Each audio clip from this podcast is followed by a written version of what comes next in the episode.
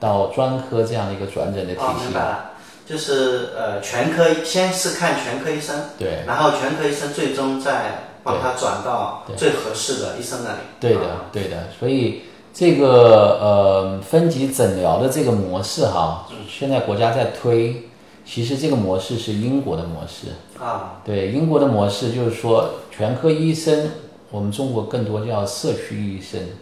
或者英国其实叫家庭医生。这个医生是照看整个家庭的，然后作为一个医疗健康的这个守护者，他们能够知道整个这个家庭每个成员他们的健康状况，是保证他健康进行预防筛查为主，治疗是在后面一个阶段。那他们起了这样一个作用。那整个医疗系统这个全科是一个枢纽，怎么说呢？就是说，这个病人先进来，他第一个接触的是全科医生，他最后接触的也是全科医生，他整个流程都是全科医生在主导的。全科医生他手上有的很多的医医生的这个资源，你们做的这个医生集团，相当于在英国是全科医生的工作。他会知道这个疾病找哪个专家，在一定的区域范围里面，谁是最适合看这个病的人。然后呢，他会去写一封信啊，就是推荐信，推荐这个病人去找这个专家。找到这个专家之后呢，专家进行诊疗，然后制定治疗方案，要回到全科跟全科医生商量，说这样的方法你觉得可以吗？比如说一个癌症患者，他可能同时有心血管病、糖尿病，很多很多的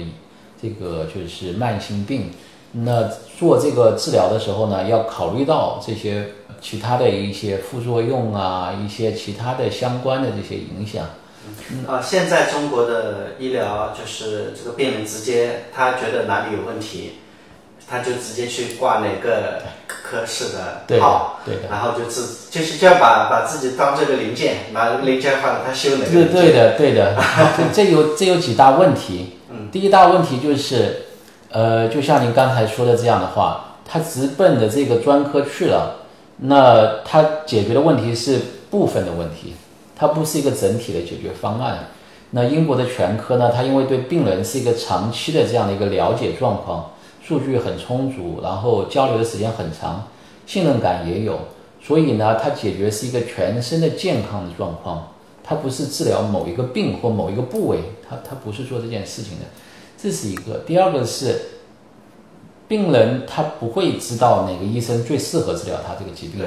他这个资源整合的过程中呢，他可能会走偏了，他只是在网上看哦，这个专家是肿瘤的这个主任医生，比如说呃上海某个大医院，那我就要直奔他去网上预约挂号进去看。但很可能他得的是一个罕见的癌症，这个医生并不懂，那全科医生很可能会找别的人，就会跟他说：“你看，呃，我觉得你这个可能是一个这个小细胞肺癌，不是非小细胞肺癌。那我们中国，比如说哪个哪个医院，那个医生是比较懂这个疾病的，这就是英国的，对，呃，就是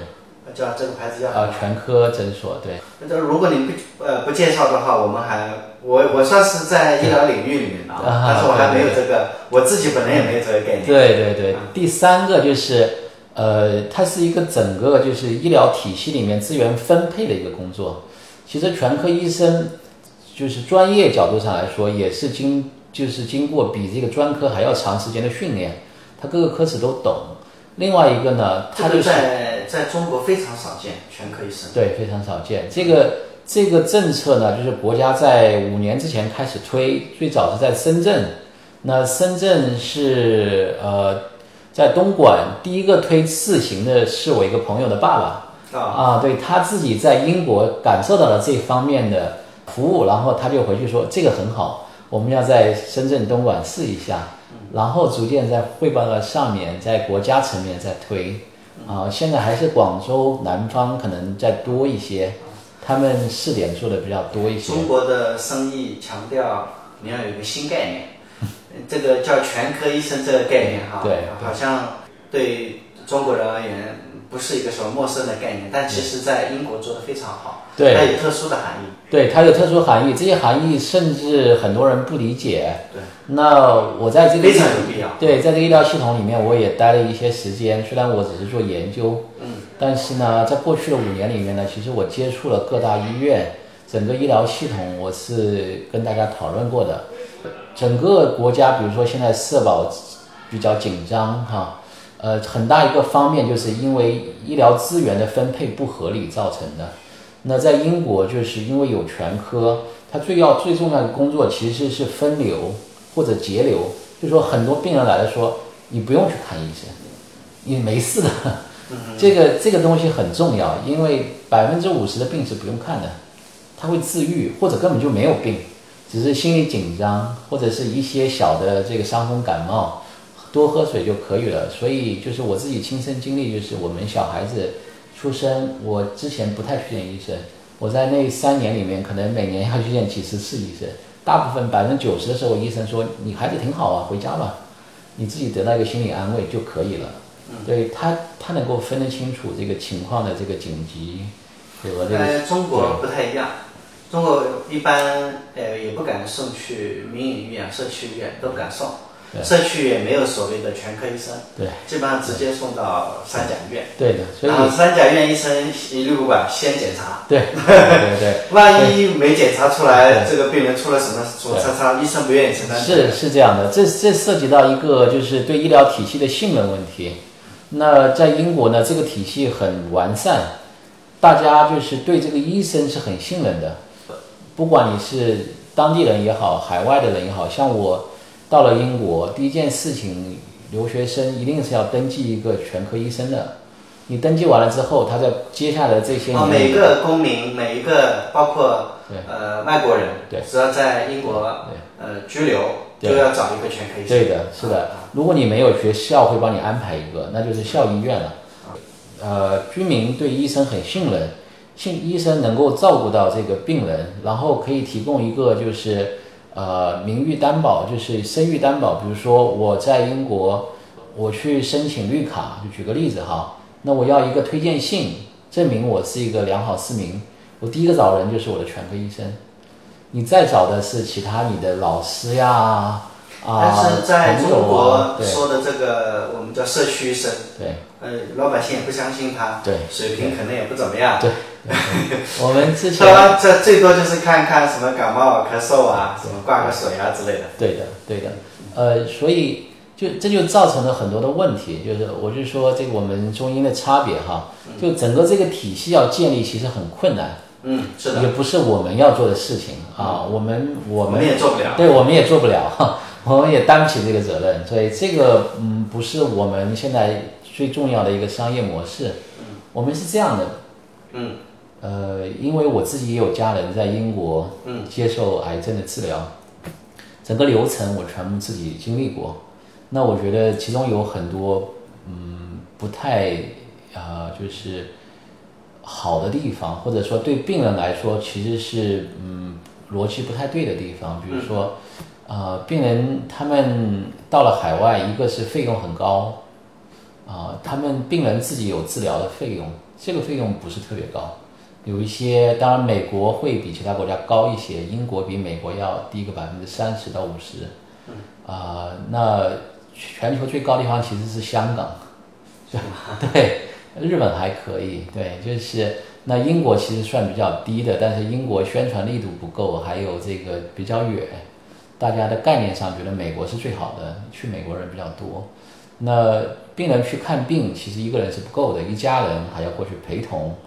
那陪同人员的开销其实占很大一部分，他们要住、要吃、要各种各样的这个交通啊，各种各样的开销，这部分不可以忽略不计的，这部分是很很高的。尤其是病人在海外治疗，可能要经历三到六个月，尤其是癌症患者，一般病人不出国，出国肯定是重大疾病，是疑难杂症、重大疾病，小孩子得了什么特别难治的病。啊，这样的话呢，他治疗的时周期可能比较长，那